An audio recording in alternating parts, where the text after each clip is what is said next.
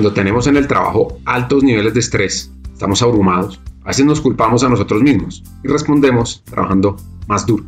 Creemos que debemos resistir para mantenernos ahí y empujar a nuestros límites. La verdad es que somos humanos, no máquinas. ¿Hacia dónde estamos corriendo? ¿O hacia dónde nos queremos alejar? ¿Por qué es tan difícil para nosotros pausar, estar tranquilos o hacer nada? Recuerdo un libro de Murakami sobre correr, que deja muchas lecciones. Dice, no importa la edad que tenga, pero mientras siga viviendo, siempre descubriré algo nuevo sobre mí.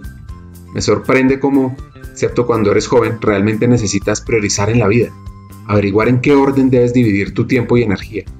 Si no consigues establecer ese tipo de sistema a cierta te faltará concentración y tu vida estará desequilibrada. Este episodio es una reflexión sobre la vida, la capacidad humana, sobreponerse, apoyar a otros a salir adelante, a reingresar. Hackers del Talento tiene una misión fortalecer la competitividad de América Latina, humanizando el talento y las empresas. ¿Cómo? A través del podcast y la academia. Somos una fuente de inspiración, aprendizaje, debate, motivación, reflexión y acción. Compartimos lecciones de vida de CEOs, líderes de talento humano, pensadores y actores de cambio y generamos conversaciones poderosas alrededor del mundo del talento para que juntos como comunidad impulsemos nuestra región. Disfruten el episodio.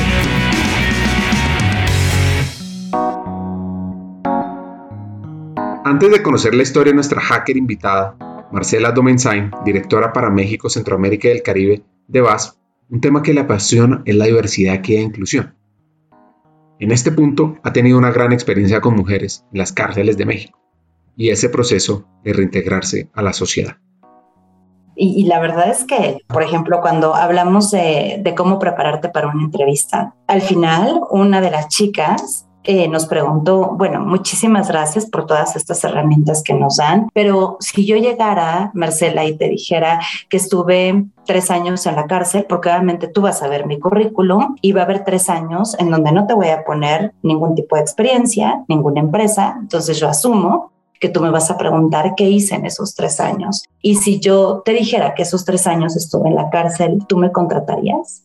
Claro, ese tipo de preguntas. Y yo les decía, depende de la historia que me cuentes. Si en esos tres años tú te involucraste en este tipo de iniciativas, trabajaste en las diferentes eh, oportunidades que también laborales que hay en las cárceles para que tú hagas carpintería, hagas costurería, eh, jardinería, y me cuentas que hiciste algo en esos tres años y que no fueron en balde en cuestión de desarrollar tus competencias técnicas o humanas o que participaste en estas sesiones eh, virtuales y que obtuviste herramientas también humanas, por supuesto la historia es diferente. Entonces depende de lo que ustedes quieran contar en esos tres años, cuatro años o en ese tiempo que ustedes estuvieron privadas de su libertad. Entonces, esas preguntas, por supuesto, tenías que estar preparada y hubo algunas personas que, que en esta experiencia de, de, ser instructoras me decían, híjole, Marcela, yo no voy a poder, o sea, yo no estoy lista para estas preguntas y también es muy válido, Ricardo, no, no, no todos tenemos que hacer de todo.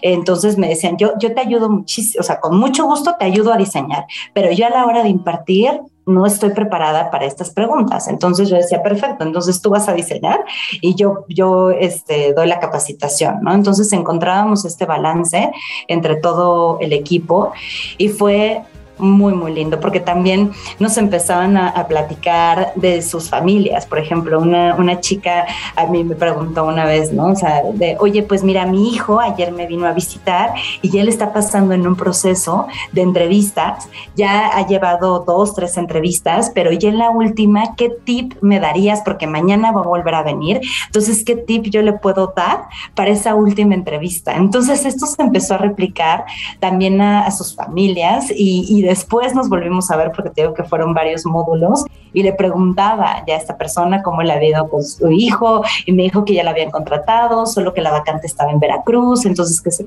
se había tenido que, ir, pero que estaba súper feliz y que bueno, que ya no lo iba a ver tanto, ya no, lo, ya no la iba a visitar tanto, pues él se estaba realizando y estaba cumpliendo sus sueños. Entonces empiezas por supuesto a crear esta conexión con las personas que se vuelve algo muy positivo y ellas nos agradecían mucho por todo este aprendizaje que, que les dábamos, pero la realidad, Ricardo, es que ellas nos daban más aprendizaje que nosotros a ellas. Y, eso siempre, siempre, siempre se lo recalcamos en todas las sesiones. Yo te puedo decir que yo salía con más anotaciones en mi libro de vida de todas estas experiencias que vivíamos en cada una de las sesiones que tal vez las que ellas salían. Entonces eso fue súper padre, fue un ganar-ganar en ambas vías.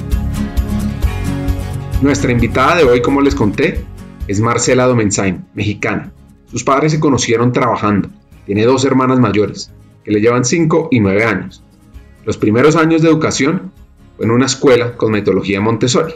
Sí, esa pedagogía italiana que renovó la enseñanza, desarrollando un particular método conocido como el método Montessori, que se aplicaría inicialmente en escuelas primarias italianas y más tarde en todo el mundo.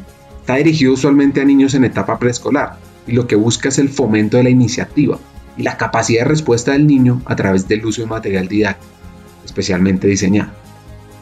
Propone además una gran diversificación del trabajo, máxima libertad posible, de modo que el niño aprenda en gran medida por sí mismo, al ritmo de sus propios descubrimientos, pues un recuerdo que tiene de infancia jugábamos a las escondidillas, aquí en México, un juego muy popular y súper común, con mucha imaginación y mis hermanas me dejaban ahí abandonada dos horas, yo súper escondida pensando que lo había hecho súper bien y la realidad es que ellas ya se habían puesto a hacer su tarea, se habían puesto a ver la tele y yo seguía escondida pensando que lo había hecho súper bien y la realidad es que me habían olvidado y ya casi casi que salía porque me moría de hambre, pero eso me ayudó mucho también a adaptarme. La verdad es que esa fue como parte crucial dentro de mi infancia, el poder voltear y decir, bueno, aquí la que se tiene que adaptar soy yo y la que tiene que hacer las cosas diferentes soy yo. Así es que pues estaba lista en el momento en el que ellas, por supuesto, quisieran jugar conmigo y también yo entendí esta parte pues de echarme un poquito para atrás y dejarlas también en su espacio. El trabajo también es una de las principales formas en que impactamos al mundo. Pasamos nuestras vidas trabajando duro, constante, con nuestros compañeros de trabajo, empleados, clientes y la comunidad. Los efectos dominó son significativos, incluso desde el trabajo más simple. Todo este tiempo, energía, relaciones en el trabajo, no solo cambian a los demás, ellos también nos cambian a nosotros. Piensa en quién serías si nunca hubieras trabajado. Piensa en la disciplina, la sabiduría, la habilidad, el conocimiento que has adquirido, las creencias que tienes, los mentores que te han influenciado, las posiciones que te han obligado a estirarte, a crecer, a evolucionar, a retarte. Y lamentablemente tal vez también en las formas en las que el trabajo te ha cansado, te ha lastimado, te ha dejado triste. Quizás el tiempo que ha tomado injustamente o las pasiones que se han extinguido, las relaciones que se han dañado, influyéndote para que veas a las personas como problemas o medios para tu propia carrera. Y no te equivoques, el trabajo importa, porque las personas que nos rodean importan. Yo importo, tú importas, y el trabajo es una de las influencias más significativas para todos nosotros. Una de las lecciones que tuvo de sus padres es no ver el trabajo como una carga, más bien en verlo como el camino para ganarse las cosas. Mira, mis papás toda la vida han trabajado y yo creo que ha sido algo súper positivo que nos han influenciado mucho a mis hermanas y a mí en que el trabajo no era una carga, lo disfrutaban muchísimo. Mi mamá tuvo su negocio personal y mi papá siempre trabajó en ventas y de verdad yo no recuerdo una sola vez en que hayamos estado en la mesa los cinco y ya haya habido una queja del trabajo. Por supuesto, siempre había retos, siempre había un tema lo mejor económico, ¿no? Las tres estábamos en escuela privada entonces definitivamente el reto del dinero era alto, pero nunca una queja del trabajo. Entonces eso influyó en nosotros de una manera muy positiva y yo desde siempre, o sea, me acuerdo desde que tengo uso de razón, siempre fue este espíritu inculcarnos en ganarnos las cosas, o sea, no era de, ay, bueno, yo quiero tener tal vestido y lo voy a tener, no, no, era de verdad, es ahorrarle, es ver qué podíamos hacer, definitivamente no era una situación que se diera así, tan sencillo. Y pues eso también inculcó el que nosotros pues lucháramos por lo que quisiéramos, ¿no? Yo recuerdo que cuando cumplí 16 años fui muy feliz, no por haber llegado a los dulces 16, sino porque aquí en México ya puedes trabajar con permiso de tus padres o tu tutor. Y para mí eso fue extraordinario. Entonces yo en las vacaciones, lo primero que hice fue irme a un videocentro que ya no existe. Y entonces yo estaba en piso y me encargaba de dar recomendaciones de películas. Y de verdad, para mí, el haber recibido mi uniforme en ese entonces con el logo y todo eso, por supuesto, no era muy atractivo, pero yo lo sentía como un superpoder. O sea, sentía que me había puesto una capa porque por fin, a partir de ahí, yo sabía que podía ganar mi dinero, que podía ser útil a la sociedad. Y para mí eso fue crucial. Obviamente, bueno, pues nada más fue en periodo vacacional, porque no, yo seguí estudiando, en ese entonces estaba en la prepa, pero en cuanto tuve la oportunidad de volver a trabajar, lo hice. Y, bueno, pues ahí eso marcó muchísimo también en la universidad, durante toda mi trayectoria laboral. Entonces, ese ha sido de los consejos y el impacto más fuerte que nos han dado mis papás y de cómo nos han marcado también en la trayectoria laboral a mis hermanas y a mí, que es algo muy curioso, Ricardo, pero las tres nos dedicamos a recursos humanos y la gente nos pregunta, y seguramente influencia de tus papás, no estudiaron, no trabajaron en recursos humanos, pero las tres estamos en esto y bueno, pues es mucho, por supuesto, el estar cerca de la gente, el impactar en la gente y en el desarrollo de las personas.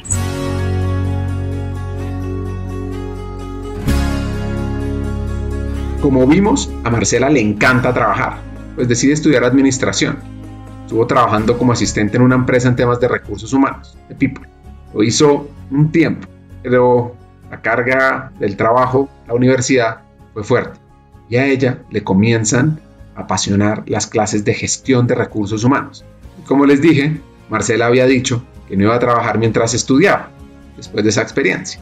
Pero, pero, pero, Después de que renuncio a la aseguradora, digo, ya no voy a volver a trabajar mientras estudie, me voy a enfocar en la universidad, voy a retomar mi promedio y según yo estaba muy enfocada en eso. Tres semanas después hay una feria de reclutamiento en la universidad, yo paso por ahí y veo BASF en su stand y me acerco y veo que hay vacantes de becarios. En ese entonces yo no conocía, imagínate, ese nombre de becario. Me acerco, pregunto y me empiezan a explicar que efectivamente son cinco horas, que la prioridad por supuesto es tu escuela, que más bien es una experiencia para que tú vayas combinando lo que aprendas en el trabajo. Entonces esa mezcla me la empiezan a contar y tienen una vacante de becario en recursos humanos. Entonces yo digo, pues voy a dejar, voy a traer mi currículum al día siguiente, porque entonces así sí me gustaría regresar a trabajar, entendiendo que la prioridad va a ser mi escuela y que soy un estudiante que trabaja, no una trabajadora que estudia como lo era hace unos meses antes. Al día siguiente regreso con mi currículum, pasan dos semanas, me llaman para una entrevista, por supuesto que voy, y bueno, pues a las semanas me confirmaron que había entrado como becaria en recursos humanos en BASF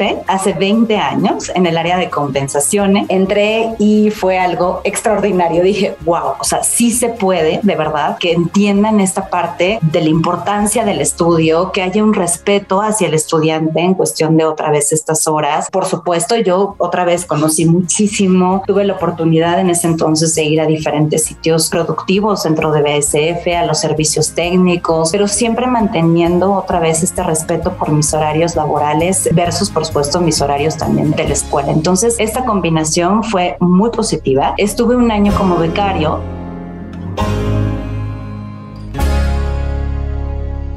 Era el año 2002, ese mismo año cuando el presidente argentino, Eduardo Dujalde, es elegido por la Asamblea Legislativa para completar el mandato del que había renunciado, Fernando de la Rúa, en medio de una revuelta popular. Ese mismo año un grupo de cubanos toma la Embajada de México en La Habana pidiendo asilo y después son desalojados. También cuando Brasil celebra el pentacampeonato mundial de fútbol. Cuando Juan Pablo II visita México y canoniza a Juan Diego, el primer santo indio. Y entonces, esta hacker mexicana ya había aprendido la lección.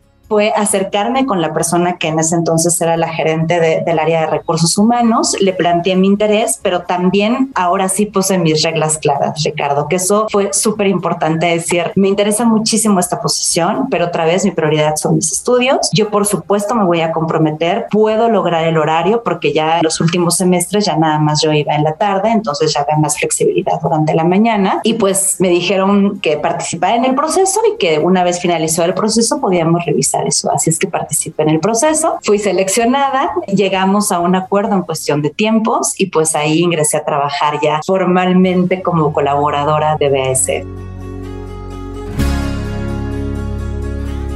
La historia de las mujeres en BAT data desde su creación, que es fascinante porque en 1890 esta compañía contrata a las primeras enfermeras para brindar atención médica a sus empleados, en un mundo donde usualmente las mujeres no trabajaban. En 1918 se emplea a la primera mujer química en el laboratorio de amoníaco. Además, la primera funcionaria autorizada es nombrada en 1964 y Margaret Zucale es la primera mujer en ser nombrada miembro del directorio ejecutivo ya para el 2011. Por lo tanto, la historia de las mujeres en esta compañía es casi tan larga como la historia de la empresa misma.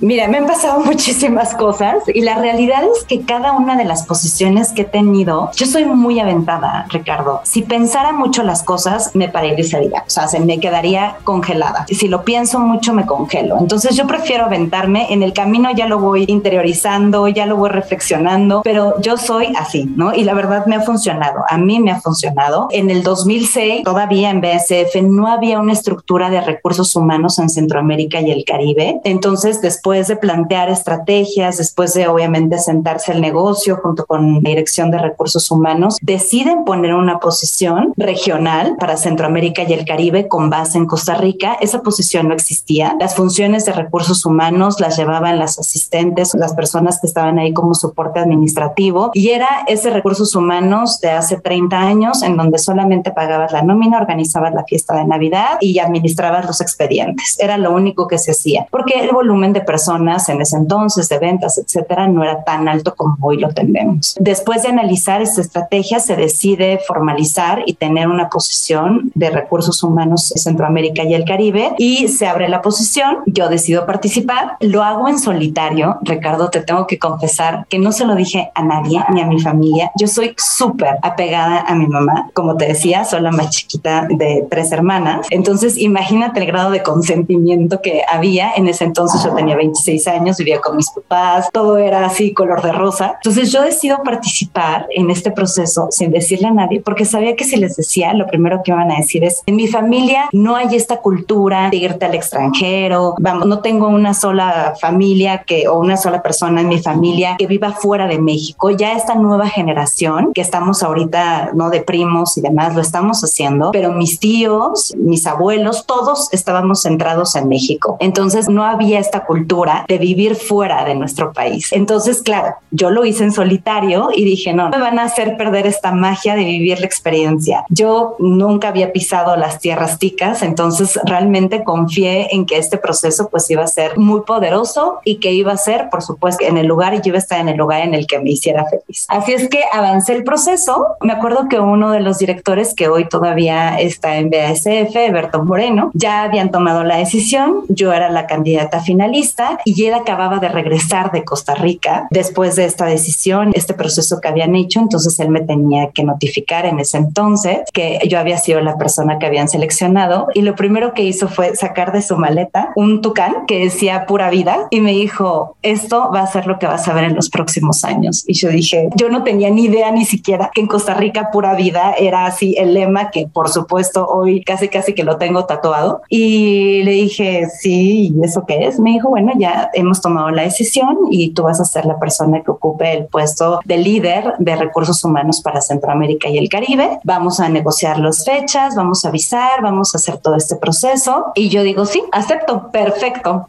El siguiente reto fue decirles a mis papás.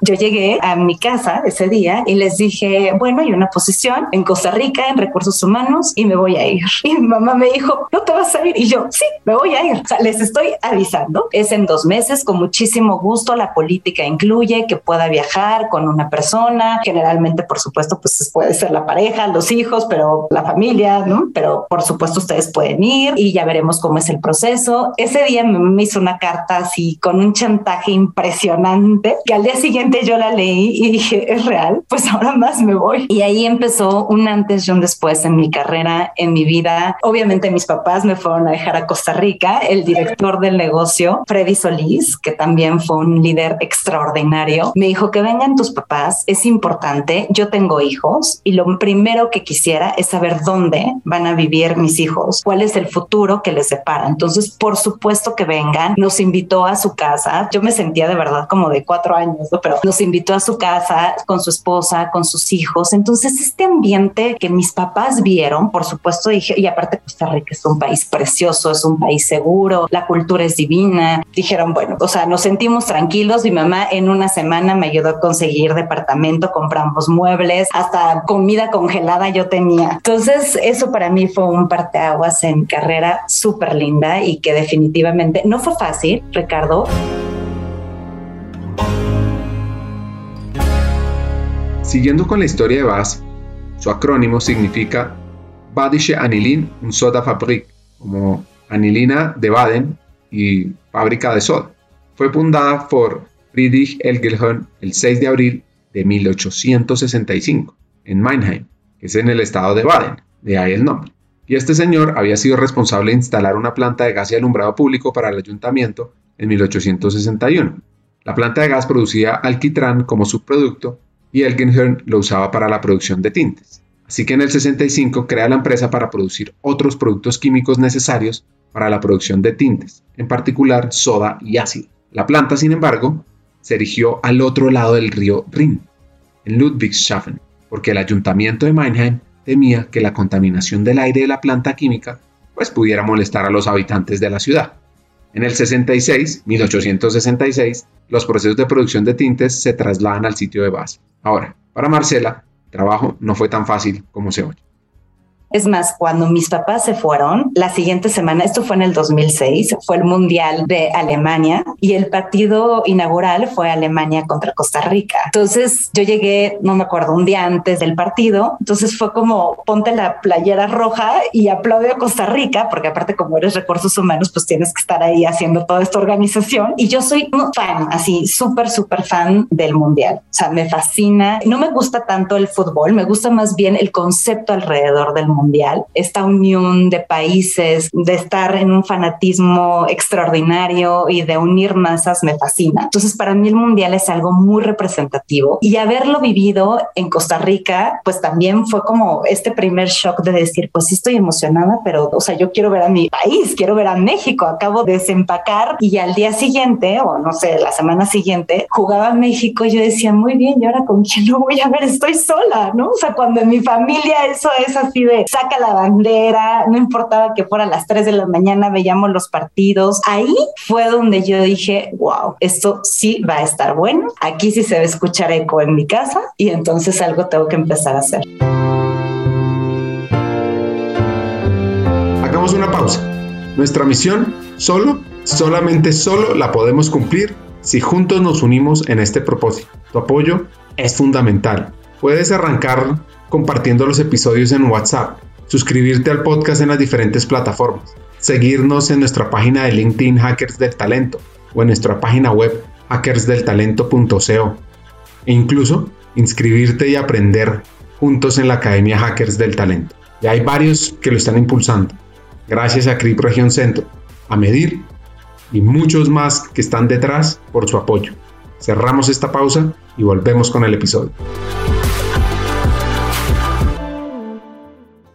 Así que ahora era la responsable People para Centroamérica. Es decir, pasa a ser especialista a generalista. Fue iniciar a escribir un libro totalmente en blanco y enfrentó varios retos.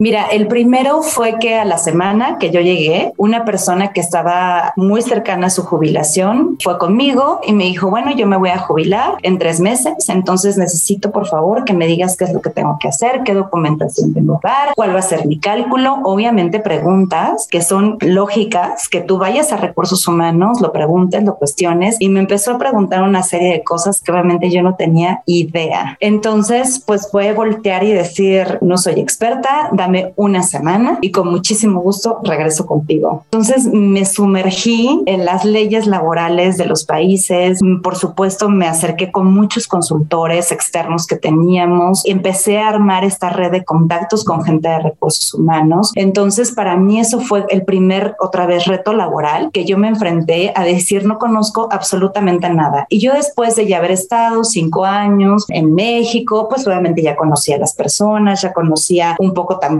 ¿no? De las generalidades, pero volverme la persona de recursos humanos que tenía que tener, si no de la expertise al 100%, pero pues por lo menos poder amortiguar estas preguntas y no saberlas, para mí fue como golpe de frustración impresionante. Me sumergí en los libros, a mí me gusta mucho estudiar, soy una apasionada del conocimiento, me encanta, siempre estoy metida en cursos o estoy estudiando la maestría o estoy en certificaciones, inclusive cuando estoy platicando con las personas, me encanta aprender de ellas, entonces para mí eso no fue un reto que dijera, híjole, me encanta leer, entonces me metí muchísimo a esto. Tanto me metí, Ricardo, que pasó un año en donde yo no conocí Costa Rica, más allá de la oficina a mi casa, de la casa a la oficina, me clavé muchísimo en esta competencia técnica de decir, tengo que volverme la experta y esto tiene que funcionar. Y cuando ahora las personas vengan y me pregunten, yo tengo que otra vez saber por lo menos la primera respuesta y después ya meterme más a la parte de especialización. Pero ese año lo pasé en blanco en cuestión de diversión, de conocer. La gente me decía, oye, ya fuiste a los volcanes, ya fuiste a las cascadas, ya fuiste a las playas. Yo no había hecho absolutamente nada. Entonces, después de un año y el siguiente aprendizaje que yo tuve fue de verdad voltear y decir, me siento muy sola. Esto está siendo algo súper rudo para mí. Extraño muchísimo a mi familia, muchísimo, y no estoy disfrutando. Personalmente no lo estoy disfrutando. Profesionalmente ha sido una experiencia extraordinaria, ha sido un reto fenomenal, pero personalmente esto me está doliendo muchísimo. Yo tenía que viajar mucho, hacer una posición regional, pues por supuesto tenía que tener presencia en todos los países que teníamos en ese entonces en la región. ¿Cómo sentirse cómodo con la vulnerabilidad? Es importante comenzar a reconocer esos frágiles momentos de vulnerabilidad, tiene uno, trabajar con ellos. La atención plena es un buen lugar para empezar. Optar una práctica de apertura y conciencia del entorno, así como analizar los propios pensamientos, los sentimientos y los desencadenantes, pues nos permiten ayudar a reconocer cuándo está uno desconectando porque tiene miedo. Una vez que se dé cuenta de dónde se encuentra, estará más seguro de los cambios que le gustaría ver en su vida. Hay un libro de la famosa Brené Brown que se llaman Daring Greatly y es como atreverse. Ella lo que dice es hay que prestar atención al espacio entre donde estamos y donde queremos estar. Y nos dice que hay una serie de acciones que podemos hacer, empezando por practicar el atreverse mucho en la propia vida de cada uno de nosotros. Podemos hacer varias cosas. Reconocer qué hacer frente a la vulnerabilidad, porque esto requiere un valor enorme. Dar pequeños pasos, como preguntarse uno qué está pasando y sentirse además orgulloso de la valentía cuando lo hagas. Dejar a un lado la preocupación constante por qué van a pensar de mí, qué pensarán los demás. La mayoría de las personas se centran en sus propias luchas internas, no en ti. Y ahora la pregunta que te tengo es, ¿te sientes abrumado? Concentra tu atención suavemente en la respiración, en las sensaciones de tu cuerpo, por un momento antes de regresar esa atención a la tarea que tienes entre manos. Y también te hago un mensaje, no te preocupes por ser perfecto. De hecho, ni siquiera lo consideres, nadie es perfecto. Y cuanto más te aferres a ese ideal, imposible, más fácil te rendirás.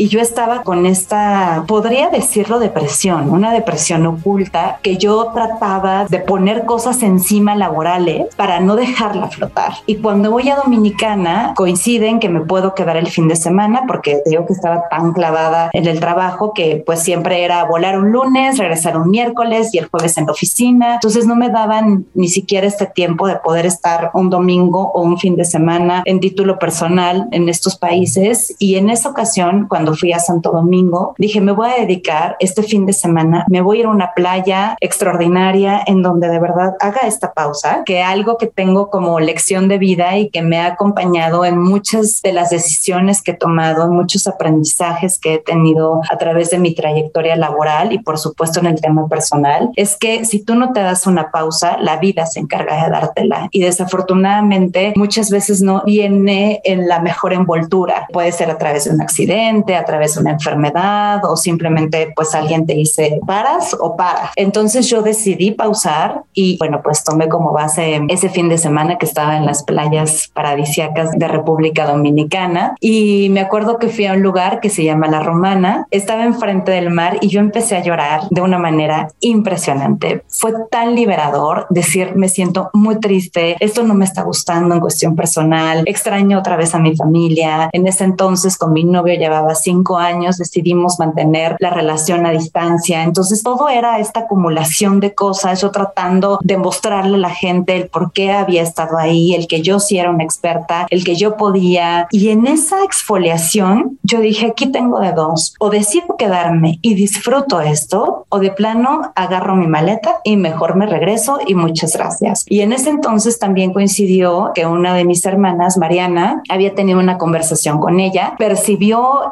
esta angustia que yo tenía y esta nostalgia que yo tenía de mi familia y de mi país. Y me dijo, a ver, Marce, esto no es una prueba de supervivencia, tú no le tienes que demostrar a nadie el que tú puedes o no puedes, esto es tuyo. Y tú te estás poniendo el límite, tú te estás poniendo la barrera, tú te estás poniendo todos estos techos alrededor, arriba, abajo y por todos lados. Entonces tu familia siempre va a ser tu familia, si tú regresas no te vamos a querer más o menos, no vas a ser la perdedora, la triunfadora, simplemente eres Marcela para nosotros. Y así vas a ser, estés en Costa Rica, estés en México o en donde tú decidas estar. Lo que nosotros queremos es que tú estés feliz, que estés súper realizada en donde estés, por supuesto, con retos, con aprendizajes, pero que este tema en ti, que siempre te ha apasionado, que siempre has estado como involucrada en muchas cosas, no solamente en el tema profesional, también en el tema personal, exista, porque yo hablo contigo y de lo único que me hablas es del trabajo y casi, casi que hablamos 10 minutos porque ya te tienes que volver a enlazar o tienes que regresar a la junta. Entonces ya llegó, creo que el momento en el que te tienes que cuestionar si esto es realmente lo que quieres en tema personal. Entonces, en esa conciencia que, que me insertó por ahí Mariana, yo dije, tiene toda la razón. Me lo llevé a Dominicana, hice esta exfoliación y después de esta pues experiencia que tuve en Dominicana, yo así me sequé mis lágrimas, me levanté de la arena y dije, sí quiero esto y le voy a dar durísimo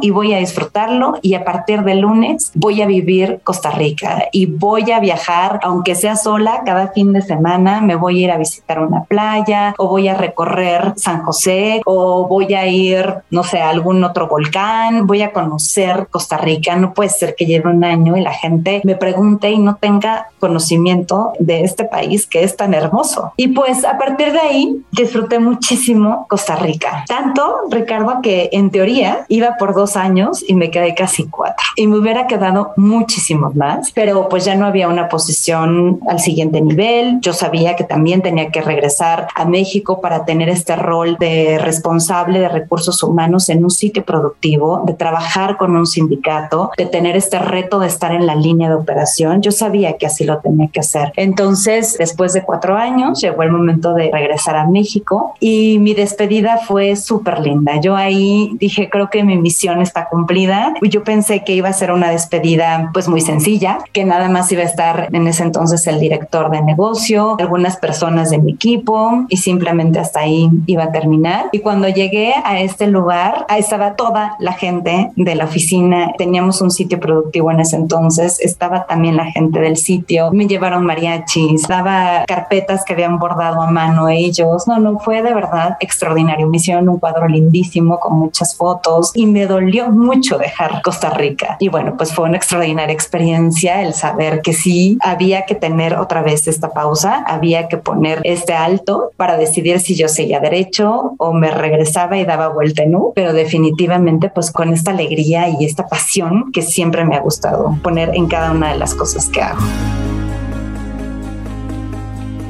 En los retos de la vida personal y profesional, a veces nuestro enemigo más difícil de vencer es nosotros mismos. Claro, por supuesto. Y el peor enemigo de nosotros mismos muchas veces somos nosotros mismos. Porque aparte, en mi caso, y como en el caso de toda la gente, pues somos quien más nos conocemos, sabemos perfectamente estos puntos que nos duelen, estas cosas que nos hacen ser vulnerables. Y en mi caso, Ricardo, una de las cosas que trabajo muchísimo es este síndrome del impostor, el pensar que nunca es suficiente. O sea, para mí, yo acabo una presentación y por más que la gente me diga, ah, no, muy bien, lo hiciste muy bien, yo digo, no, algo faltó. Definitivamente a la próxima tengo que hacer esto y esto. Es algo que yo obviamente hago mucha conciencia, que trabajo muchísimo, porque entonces la autoexigencia que yo tengo es durísima y entonces nunca acabas como de tener esta parte de satisfacción porque siempre así hago algo y es como, no, tal vez pude haberlo hecho diferente y a lo mejor así hubiera salido 10 perfecto. Entonces sí, sí llega un momento en que la frustración pues te come y no es lo, lo ideal, ¿no? Obviamente.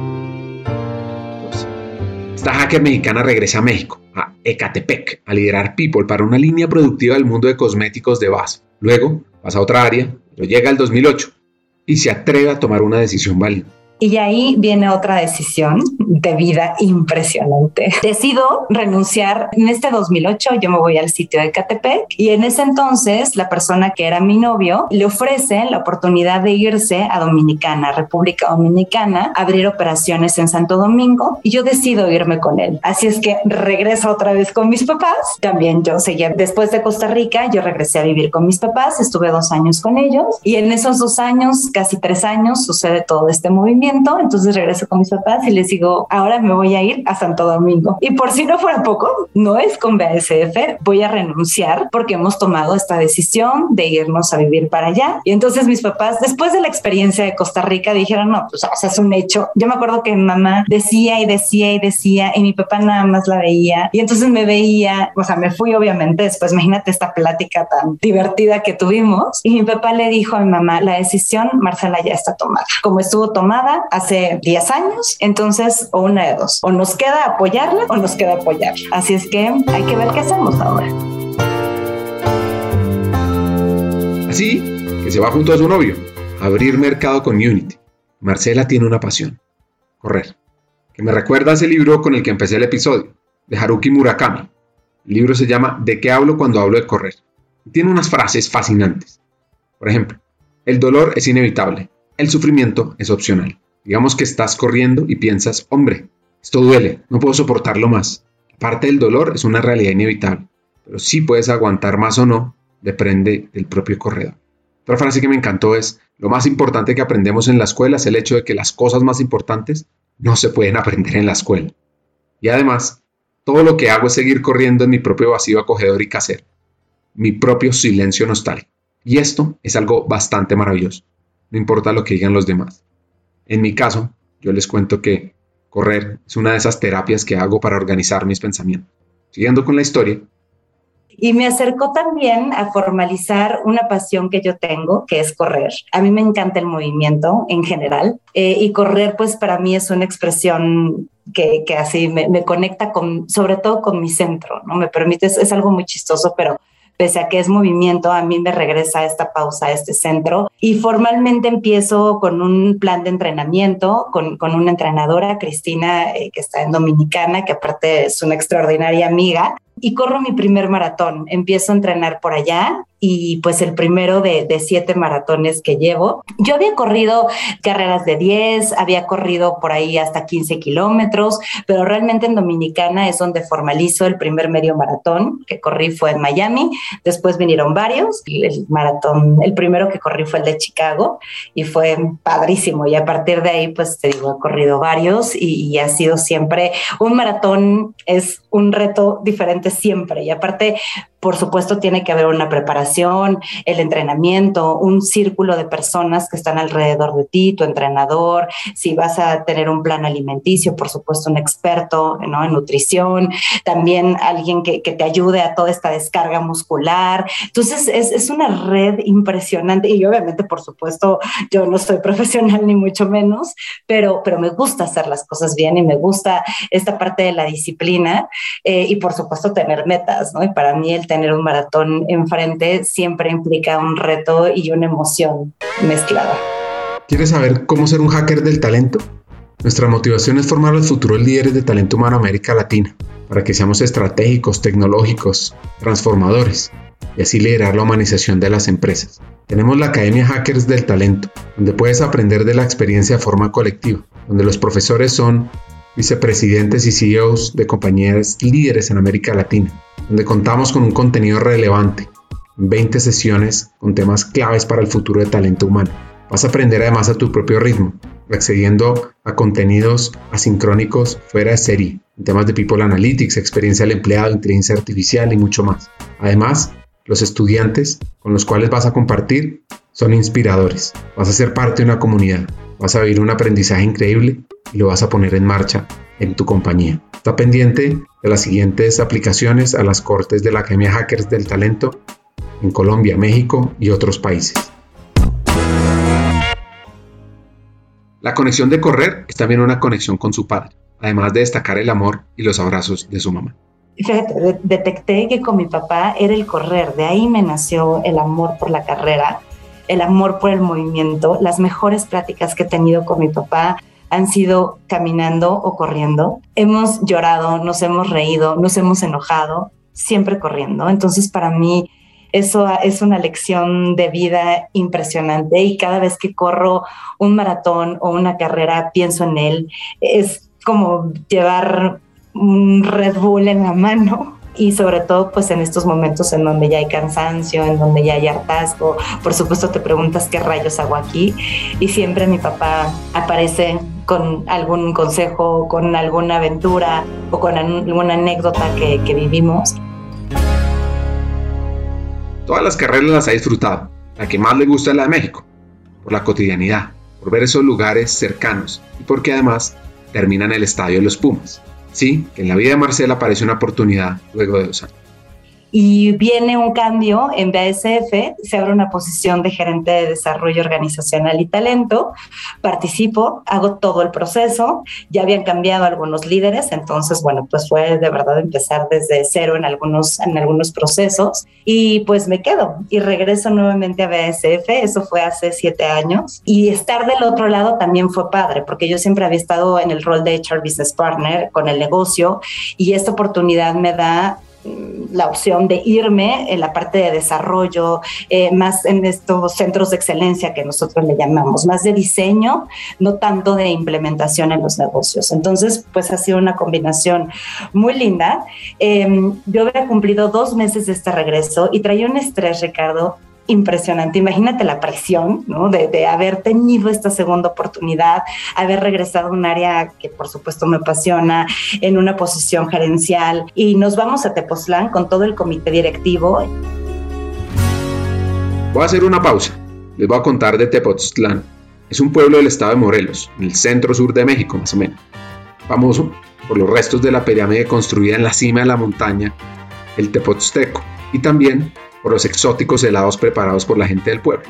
Ahora, para vivir una verdadera vida exitosa, necesitas más que tenacidad, que grit. No es solo qué tan fuerte trabajas, ni qué tan inteligente.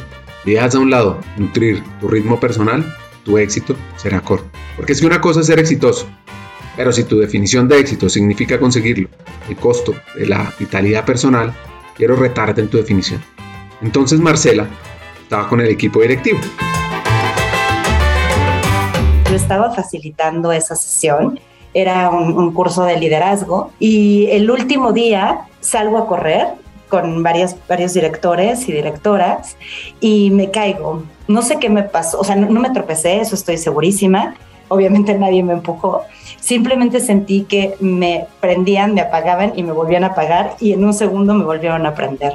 Para no hacerte el cuento muy largo, pues cuando me tropiezo, me rompo el codo. Eh, fue un dolor impresionante, pero yo traía, es que esa es, muchas veces mi, mi, arma secreta, pero a la vez es mi kriptonita, porque la adrenalina me hace hacer cosas que de verdad me, me elevan, ¿no? O sea, de que puedo dormir solamente dos horas estar entera al día siguiente, o puedo estar una noche en vela trabajando en un proyecto y al día siguiente presentarlo, pero cuando acaba esa adrenalina, me tumba de una manera impresionante. Y eso fue lo que me pasó, por eso me caí. Yo llevaba tres días de estar concentradísima en la sesión, ya el último día ya era muchísimo más relajado, ya estaba más en manos del consultor externo, entonces, claro, el cuerpo, por supuesto, esto te pasa la factura en algún momento y a mí me la pasó con esto. Todavía seguí corriendo, corrí 8 kilómetros más porque nos perdimos. No, bueno, no sé si conozcas Tepoztlán, pero es piedra tras piedra, tras piedra, tras piedra y después te encuentras otra piedra. Entonces, eh, el, el camino, cada vez que yo daba una pisada, sentía que me resonaba el codo como si no hubiera un mañana tenemos todavía la sesión, yo sigo facilitando y ¿sabes en dónde me doy cuenta de la gravedad? Y tengo todavía por ahí mi cuaderno, cuando yo intento escribir y ya no puedo escribir, porque por si fuera poco, el codo que me afecté fue el izquierdo y yo soy zurda. Entonces, cuando intento agarrar la pluma y a dar un trazo, no puedo. Entonces, ahí es cuando digo, esto sí está grave, está terrible y algo tengo que hacer.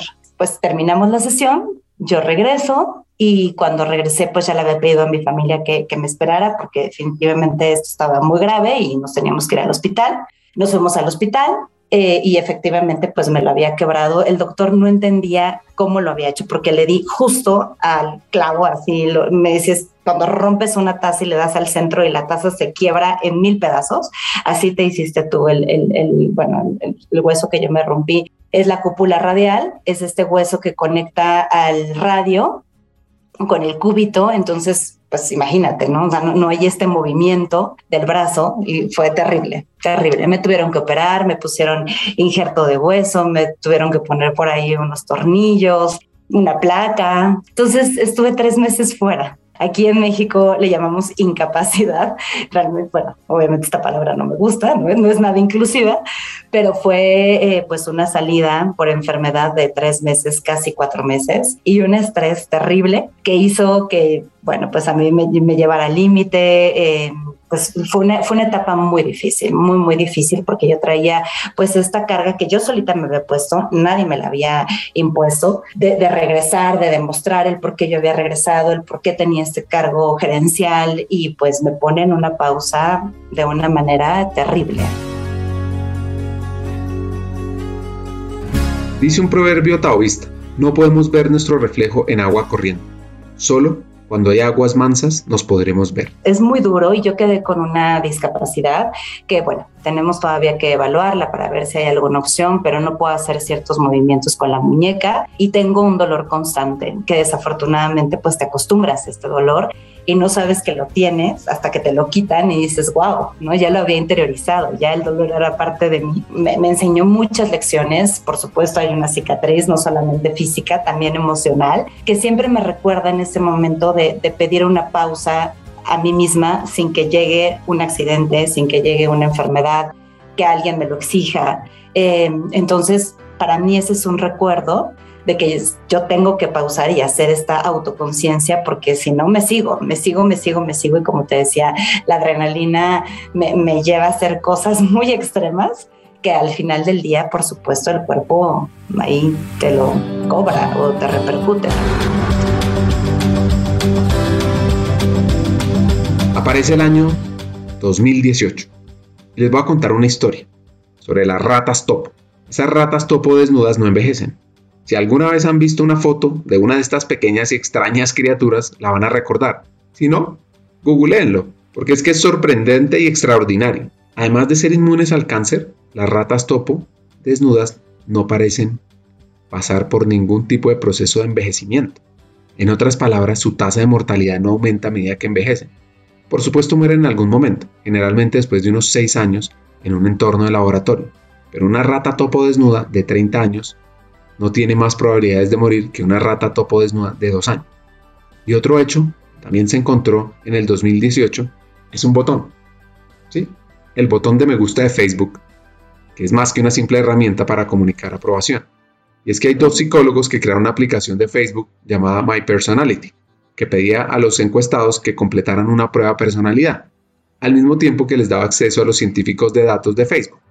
Y ejecutaron todos esos me gusta en publicaciones, en comentarios y a través de un algoritmo de predicción de personalidad lo compararon los resultados con las pruebas autoinformadas de cada usuario. Los dos coincidan en un grado sorprendente. En promedio fueron un 15% más precisos que las pruebas realizadas por los amigos familiares de un usuario. Y en la vida de nuestra hacker mexicana llega a una gran posición, ser la persona de People para VAS, México, Centroamérica y el Caribe. Ha tenido diferentes retos en temas de transformación laboral, nuevas normativas de trabajo. Yo creo que le apasiona trabajar por la diversidad, la equidad y la inclusión. Empezó un proyecto muy interesante para América Latina. Mira, fue una iniciativa a nivel global Em, BSF mandó una serie de comunicaciones, de estrategias, en donde fue muy claro que no iba a haber un espacio en la compañía para las personas que no tuvieran este espíritu de abrazar la diversidad, de ser inclusivos, de respetar entre nosotros, de respetar todo este tema ¿no? alrededor de, de, la diversidad. Entonces todo empezó desde arriba a nivel global y después lo fuimos cascadeando e implementando en los diferentes países. Yo tuve la oportunidad de trabajar estos tres años y medio, casi cuatro, con Klaus, que eh, está en Brasil y era el, el director general de BSF en la región y también una persona súper sumada a estos temas. Entonces, definitivamente, pues eso hace el camino muchísimo más fácil, el que pues tanto tu jefe, el líder, la cabeza de la empresa, eh, el líder ¿no? O sea, el comité directivo estén en esto, pues obviamente agiliza mucho de los procesos. Entonces, fue diseñar la estrategia desde la parte global, pero adaptándolo mucho a la parte, a las necesidades que tenemos, y no solamente en la región, o sea, particularmente en México, en Costa Rica, en Panamá, en Guatemala, en Dominicana, en los diferentes países en donde estábamos presentes o estamos presentes, y, hacer esa tropicalización, ¿no? Como le llamamos aquí en México. Entonces fue empezar desde cero y pues irlo permeando, aprendiendo de muchas empresas que también ya han avanzado en este tema. Eso es algo que también nos ha enorgullecido mucho, que parte de las cosas que nosotros tenemos son con réplicas y siempre con esta, por supuesto, copy with pride, ¿no? De, no solamente de la industria química, sino también de otras industrias. Eso ha sido, eso ha sido súper positivo y ahora nosotros también como BSF pues estamos aportando mucho a estas empresas o a las que también vienen detrás de nosotros. Lo clave es que cada vez hay más movimiento y, a mí lo que me gusta muchísimo es que cada vez hay más personas que comparten su testimonial desde su voz, desde su vivencia. Entonces eso a mí la verdad es que me ayuda muchísimo a sensibilizar una realidad que yo no conozco o que en su momento no conocía y que muchas veces, Ricardo, pensamos que lo que vemos es lo que existe. Y cuando nosotros abrimos otras puertas eh, y conocemos otras historias, ahí es donde ampliamos nuestro espectro y decimos, wow, o sea, esto va más allá de lo que mis ojos pueden ver, porque gracias a la historia de tal persona o gracias a la réplica de tal práctica de la empresa o mm, de la experiencia propia, pues puedo nuevamente ampliar pues este abanico o esta paleta de colores que hacen justamente esta diversidad. Los últimos dos años ha estado enfocada en temas de people, tema que la apasiona, donde genera valor, se reconforta internamente, es Plan B. Me metí en un programa muy lindo con una eh, organización que se llama Plan B, que es donar una hora de lo que tú eres bueno. Si yo soy bueno en jardinería, donas una hora en jardinería. Si soy buena en hablar de diversidad, de equidad e inclusión, donas esa hora. Y tu hora va a diferentes centros penitenciarios de mujeres que están privadas de su libertad y se conectan a través de Zoom. Y es una videoacademia extraordinaria. Entonces yo decidí armar un programa eh, de inclusión laboral después de, que salieran de la cárcel, cómo lograr esta inserción social. Entonces me metí en muchísimas cosas. Mira, es, es, muy linda. Yo la conocí a través de las redes sociales y yo quería hablar de diversidad, equidad e inclusión. Esa era la, la hora que yo quería donar y pues me contactaron y es a través de Zoom. Te mandan una liga. A mí me tocó un jueves en la mañana y pues tú, es abierto, Ricardo. O sea, tú, te digo, lo que tú eres bueno puedes donarlo. En ese entonces yo decidí hacer esta plática y se conectan seis centros y es a través de, todo virtual. Entonces, tienes interacción con las chicas y la verdad es que con preguntas que, me retaron muchísimo, que yo me tenía por supuesto que preparar muchísimo y, también con una sensibilidad muy buena ellas también muy abiertas a platicar su realidad, lo que están viviendo. Imagínate de todo lo que te pueden hablar en cuestión de exclusión en la cárcel. Entonces ponían ejemplos muy rudos, que obviamente entre todos empezaban, entre todas, porque son, eran puras mujeres, empezábamos a discutir. Em, me tocó que había una persona eh, que empezó a platicar la historia personal que ella había vivido y el resto de los centros le empezaron a aplaudir y le empezaron a decir que contaban con, que ella por supuesto contaba con más mujeres, que no estaba sola. Entonces es una comunidad muy linda y después de esa plática yo dije, algo tengo que hacer, o sea, yo no me puedo quedar nada más aquí con esta hora y decir muchas gracias. Entonces, contacté a la institución y les ofrecí el, poder diseñar este programa para que tuvieran herramientas a la hora de que ellas salieran de la cárcel, cómo preparar su currículum, cómo prepararse para una entrevista, descubrir cuáles son sus competencias, en qué son buenas, cómo pueden vender esta parte de talento que tienen. Eh, también hubo una persona que las asesoró porque no nada más lo hice yo, o sea, hice yo el programa, pero después cada cada módulo estaba a cargo de un experto o experta en el tema, entonces de, finanzas personales, el poder de la comunicación, cómo empoderarte, ir más allá de tus límites. Entonces hicimos un programa de ocho meses eh, que fue, la verdad, muy bueno. Por ahí una universidad nos donó horas también de capacitación en línea. Eh, entonces empezó a replicar esto y bueno, pues hoy ya es algo que, que por supuesto la institución tiene y que vamos a replicar el siguiente año, em, específicamente para 20 personas, 20 mujeres que van a salir el próximo año, entonces ya, ya tienen por ahí su libertad perfectamente marcada en una fecha y pues queremos prepararlas durante un año para que cuando se dé ese día, pues ellas puedan tener otra vez más herramientas para enfrentarse al entorno social y al entorno que, que pues ellas por supuesto van a vivir de una manera muy exitosa.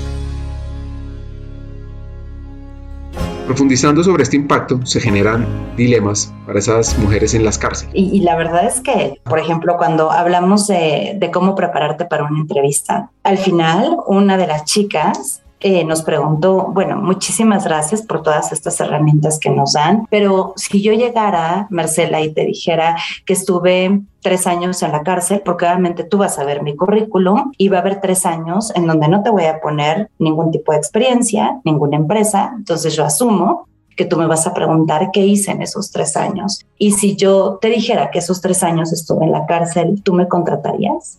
Claro, ese tipo de preguntas. Y yo les decía, depende de la historia que me cuentes. Si en esos tres años tú te involucraste en este tipo de iniciativas, trabajaste en las diferentes eh, oportunidades que también laborales que hay en las cárceles para que tú hagas carpintería, hagas costurería, eh, jardinería, y me cuentas que hiciste algo en esos tres años y que no fueron en balde en cuestión de desarrollar tus competencias técnicas o humanas o que participaste en estas sesiones eh, virtuales y que obtuviste herramientas también humanas, por supuesto la historia es diferente. Entonces depende de lo que ustedes quieran contar en esos tres años, cuatro años o en ese tiempo que ustedes estuvieron privadas de su libertad. Entonces, esas preguntas, por supuesto, tenías que estar preparada y hubo algunas personas que, que en esta experiencia de, de, ser instructoras me decían, híjole, Marcela, yo no voy a poder, o sea, yo no estoy lista para estas preguntas y también es muy válido, Ricardo, no, no, no todos tenemos que hacer de todo.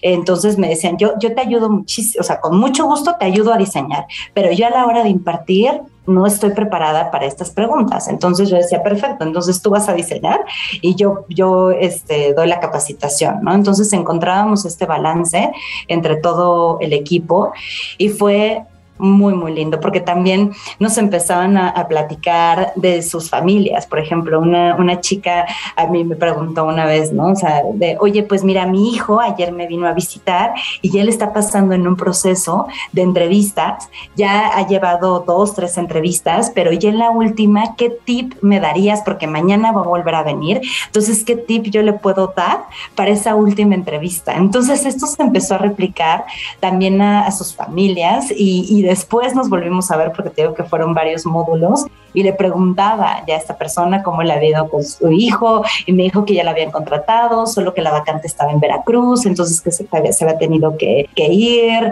pero que estaba súper feliz y que bueno, que ya no lo iba a ver tanto, ya no, lo, ya no la iba a visitar tanto, pues él se estaba realizando y estaba cumpliendo sus sueños. Entonces empiezas, por supuesto, a crear esta conexión con las personas que se vuelve algo muy positivo y ellas nos agradecían mucho por todo este aprendizaje que, que les dábamos, pero la realidad, Ricardo, es que ellas nos daban más aprendizaje que nosotros a ellas. Y, eso siempre, siempre, siempre se lo recalcamos en todas las sesiones. Yo te puedo decir que yo salía con más anotaciones en mi libro de vida de todas estas experiencias que vivíamos en cada una de las sesiones que tal vez las que ellas salían. Entonces eso fue súper padre, fue un ganar-ganar en ambas vías.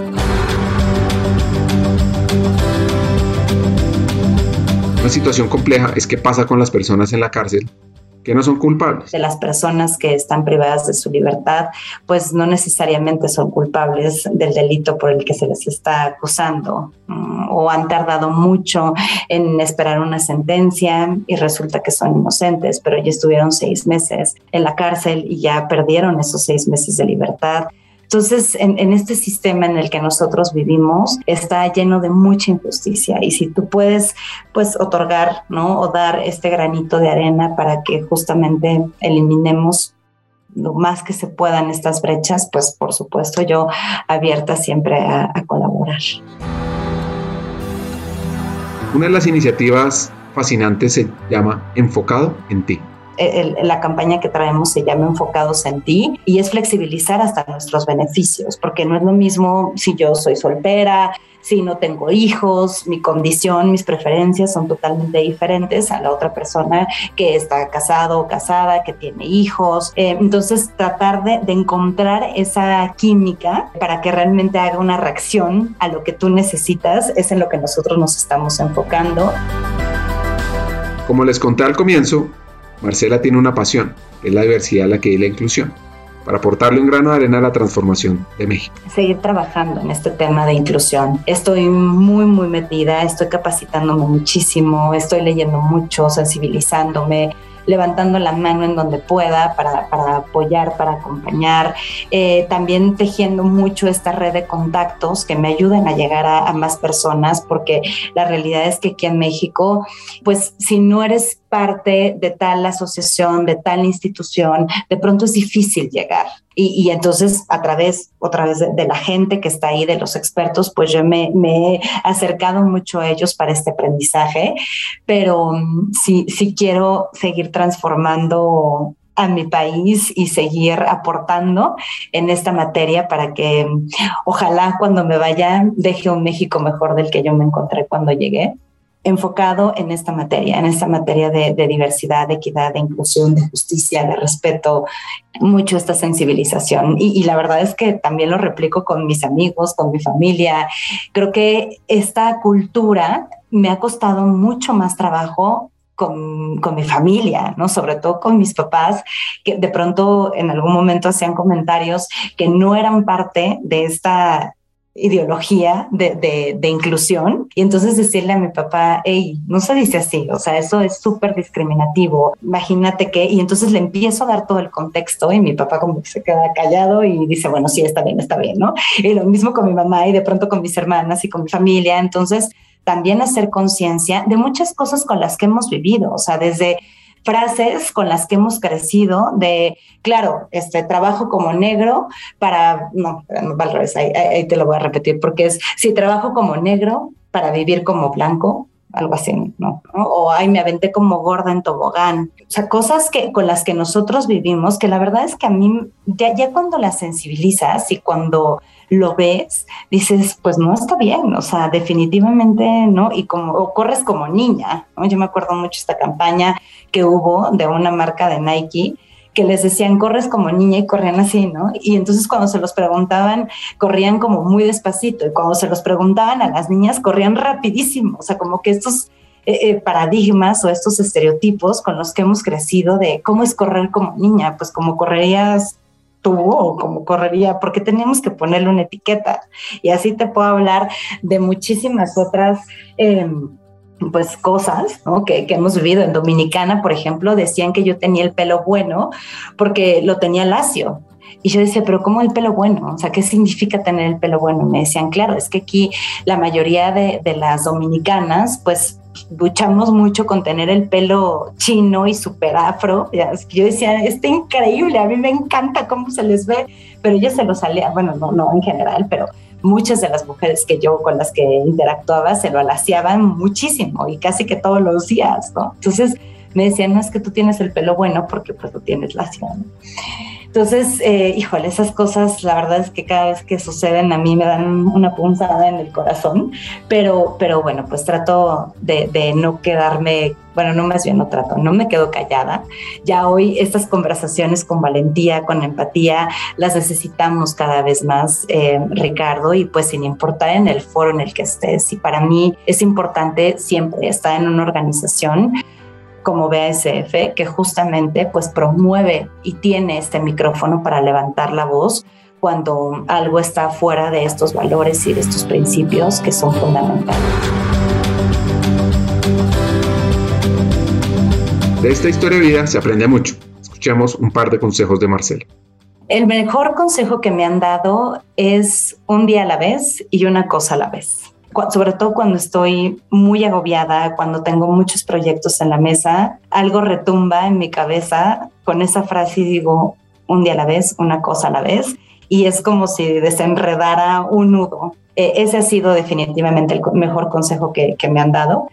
Y el que yo doy, porque lo vivo en carne propia y porque a mí me cuesta mucho trabajo aplicarlo, es vivir el presente. Puede sonar algo muy típico, muy banal, pero algo, algo que a mí me implica mucha energía es que siempre estoy pensando en el futuro, siempre estoy pensando qué voy a hacer mañana y desafortunadamente he perdido extraordinarios momentos del presente por estar pensando en el futuro.